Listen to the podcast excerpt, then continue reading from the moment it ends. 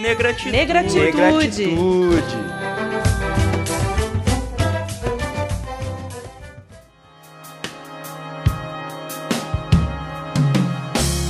Angola, Congo, Benguela, Monjolo, Cabinda, Mina.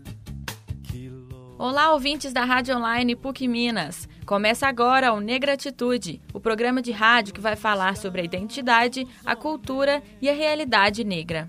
Ser negro não é só uma questão de cor da pele. A discussão vai muito além disso. Eu sou Gabriela Bernardes. E eu sou Bárbara Ferreira. E como negras, as questões que levantamos aqui são também as que nós vivenciamos. E no nosso primeiro programa vamos falar sobre o racismo, um assunto delicado que deixa marcas profundas em nossa sociedade.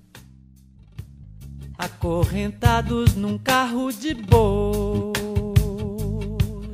Então vamos voltar ao tempo do Brasil colônia. Naquela época, os portugueses queriam um grande número de pessoas para trabalhar em suas fazendas. Então, com a dificuldade de escravizar os índios, eles buscaram nos negros a mão de obra para ocupar postos de trabalho braçal e menos qualificado. Através de séculos, diversos negros foram forçados a sair de seus locais de origem, principalmente da costa oeste da África, para serem escravizados na maior colônia portuguesa, esses africanos foram tirados de suas famílias e sua cultura. Um dos argumentos usados para justificar a escravidão africana foi o discurso religioso da época. A experiência escravocrata era considerada pela Igreja Católica um tipo de castigo aos negros que não eram cristãos. A redenção ou salvação do negro aconteceria através de sua conversão ao catolicismo. Em terras brasileiras, a força de trabalho dos negros foi sistematicamente abusada. Eles eram submetidos a longas jornadas de trabalho. As condições de vida precárias encurtavam radicalmente os anos vividos pelos escravos. Com isso, a força das armas e da violência transformavam os castigos brutais e cruéis em um elemento eficaz na dominação. Durante a exploração colonial, a escravidão foi responsável pelo trânsito de milhões de pessoas e pela morte de vários indivíduos que não sobreviveram aos maus tratos e às condições desumanas nos navios de tráfico negreiro. Ainda hoje, a escravidão deixa marcas profundas em nossa sociedade. Entre elas, destacamos o racismo como a mais evidente. O que vai acontecer? Zumbi é senhor das guerras. Historicamente, o racismo é uma forma de justificar o domínio de determinados povos sobre outros, como se verifica no período de escravidão, no colonialismo e nos genocídios ocorridos ao longo da história. Mas afinal, o que é o racismo? Racismo é a crença na superioridade de determinados grupos em relação a outros com base em diferentes motivações, muitas vezes com base em características físicas e traços do comportamento humano. Uma visão racista do mundo utiliza o conceito de raças e qualifica umas como melhores e outras como piores. Pois é, Bárbara. Hoje sabemos que raça existe apenas em termos sociais. A superioridade de um grupo sobre outro, baseada em diferenças biológicas, é cientificamente falsa. Além disso, é uma concepção condenável, injusta e não justifica qualquer atitude de caráter discriminatório e segregacionista. E Gabi, a discussão sobre o racismo é mais complexa do que pensamos. Para entendê-lo, precisamos saber que existe distinção entre alguns conceitos que normalmente são tomados como sinônimos, como é o caso de preconceito, discriminação e segregação racial. E o que são então, Bárbara? O preconceito racial é um juízo pejorativo preconcebido baseado em características étnicas e raciais e atribuído a determinados grupos e indivíduos. Já o racismo é uma doutrina preconceituosa baseada na hierarquização de raças. A discriminação racial é a distinção, exclusão ou restrição baseada na raça, cor ou etnia. A segregação racial é uma política que tem o objetivo de separar e isolar as minorias raciais ou um determinado grupo étnico. Esse processo impede que indivíduos mantenham a comunicação e o contato físico e social com outros indivíduos o fim da escravidão, da escravidão. Embora o Brasil seja um país miscigenado, atos racistas são praticados com frequência. Para algumas pessoas, eles não são tão evidentes. Em alguns casos, ele ocorre de forma sutil e passa despercebido, mas há quem feche os olhos para a realidade e não vê que o racismo está mais presente que imaginamos.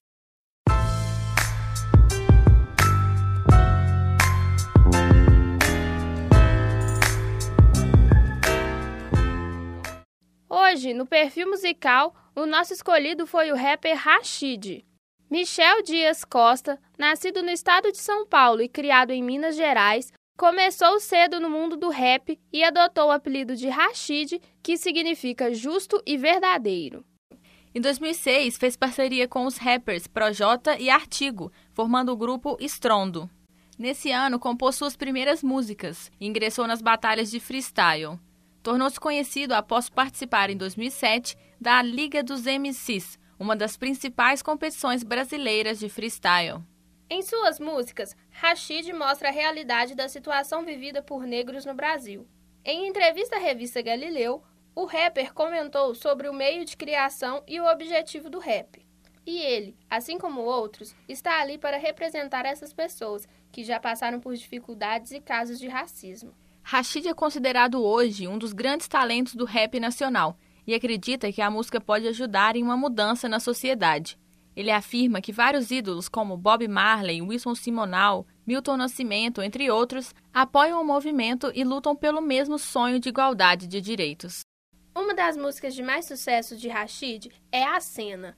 O single faz uma crítica ao sistema policial, ao racismo e ao preconceito da elite brasileira com os pobres. No clipe, são retratados inúmeros dilemas vividos por negros diariamente em todo o Brasil. Com imagens fortes e impactantes, o diretor Levi Vatavuk relembrou também as dificuldades que Rashid passou quando jovem ao sofrer preconceito. Então vamos escutar agora a música A Cena, interpretada por Rashid, com participação da cantora Izzy Gordon.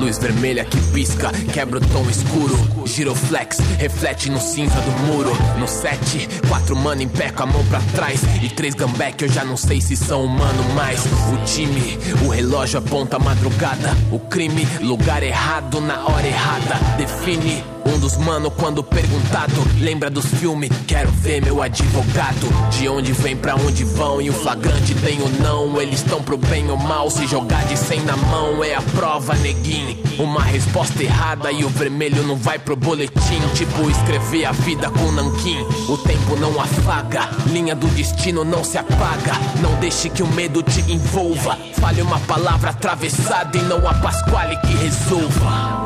Um dos polícia pega os RG, pode ver. Entra no carro e consulta o QG. Outro de olho pra não ter fuga, mas na capivara dos moleque não achou uma pulga. Enruga a testa. Não sabe se sente raiva ou alívio. Mano, olha o nível, incrível. O diabo triste que ele cede. Se sentindo dono do cartel, tipo Breaking Bad. Resmunga alguma coisa e sai da viatura. Devolve os documentos, arruma a calça na cintura. E diz no ato: Nós vamos dar volta no quarteirão. E quando eu voltar, não quero ver nenhum dos quatro. No ouvido bateu forte neurose. Tipo a cena do Pulp Fiction, a mina tendo overdose. O seguro morreu de velho, mano. Quem vai ficar pra ver se os cara tava só brincando.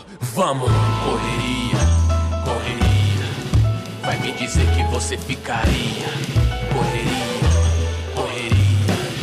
Vai me dizer que você ficaria.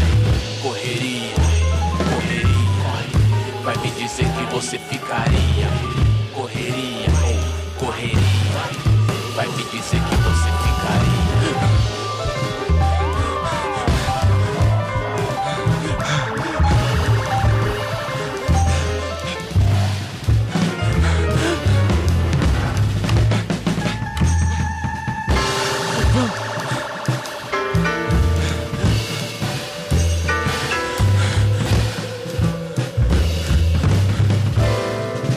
Fizemos aos senhores, além de nascer com essa cor e de sorrir lindamente diante de nossa amiga dor. O que fizemos aos senhores, além de nascer com essa cor e de sorrir lindamente diante de nossa amiga dor.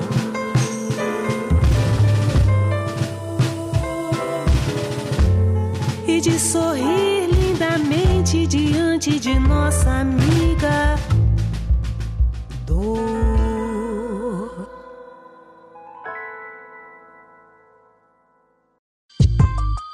Nego drama, entre o sucesso e a lama. Está no ar o quadro Nego Drama. Aqui traremos pessoas que nos contarão sobre suas experiências pessoais com o preconceito. E hoje nós temos aqui a estudante Ana Martins, de 24 anos, do curso de jornalismo aqui da PUC. Bem-vinda, Ana. Obrigada. Bom, a Ana vai contar pra gente um caso de preconceito vivido em um shopping aqui de Belo Horizonte, o que é muito comum. Vamos lá, Ana. Então, é, a questão do preconceito é bem comum e eu já passei por diversas situações, assim, em relação a isso. E eu acho que a que mais me marcou foi quando eu estava dentro de um shopping com meu sobrinho, que meu sobrinho, ele é loiro do olho claro. E eu estava com ele próximo àquela área de recreação do shopping. Aí chegou uma moça para mim e me entregou o filho dela e pediu que eu cuidasse dele, como se eu fizesse parte da, do quadro de funcionários ali da área de recreação. E ela olhou pro meu sobrinho e acho que ela acreditou que eu estava cuidando dele, que eu também fazia parte dos funcionários ali. E eu fiquei olhando pra cara dela, assim, meio sem entender. Primeiro, falei, o que, que ela quer dizer com isso? E depois que eu caí a ficha da situação, eu comecei a rir. Só virei e falei assim: não, moça, é, eu só tô trazendo meu sobrinho para passear, mas eu não trabalho aqui. E, inclusive, eu falei com ela, cuidado cuidado, você não pode entregar seu filho para qualquer um assim. E ela olhou para mim, tipo, sem reação, mega assustada. Tipo, ela caiu a ficha que, ah, eu acabei de cometer um ato de preconceito, mas eu não quero mostrar que foi isso, vou falar que é apenas um engano. E eu, eu, acho que é o que acontece frequentemente, as pessoas falam, ah, não, não é preconceito, é só um engano, isso vai acontecer com qualquer um. Mas a gente sabe que não é com qualquer um. É muito complicado. Bom, é, Ana, como você lida com essa questão do preconceito? Então, para mim é uma questão bem tranquila, porque desde pequena minha mãe sempre me ensinou que eu acho que a cor da minha pele não, não determina meus valores. Então eu cresci sempre com essa autoconfiança de que eu poderia entrar em qualquer lugar, eu poderia fazer qualquer coisa como outra pessoa qualquer. Portanto, que quando eu escolhi ser atriz, ser fotógrafa, estudar jornalismo, eu sabia que era uma área que você está totalmente exposto. E é a primeira área onde você sofre o preconceito direto. E eu lido com isso super bem. Cada dia vem uma questão. E eu trato sempre com humor. Eu acho que a melhor forma de você combater o preconceito é tratar com humor, porque você desarma tanto quem está cometendo preconceito e você se protege de uma certa forma. Todas as situações que eu passei, eu sempre brinquei, eu faço piada com isso. Eu não tenho essa questão. Eu acho que. E nem sou assim a favor da pessoa, por exemplo, usar que a gente tem que se referir a um negro como afrodescendente, porque senão é preconceito. Não, gente. A minha cor é preta e eu tenho o direito de falar que eu sou preto, do mesmo jeito que você tem o direito de falar que você é branco. Ótimo, Ana. Muito obrigada pela sua participação. E o Negratitude fica por aqui. Até o próximo programa.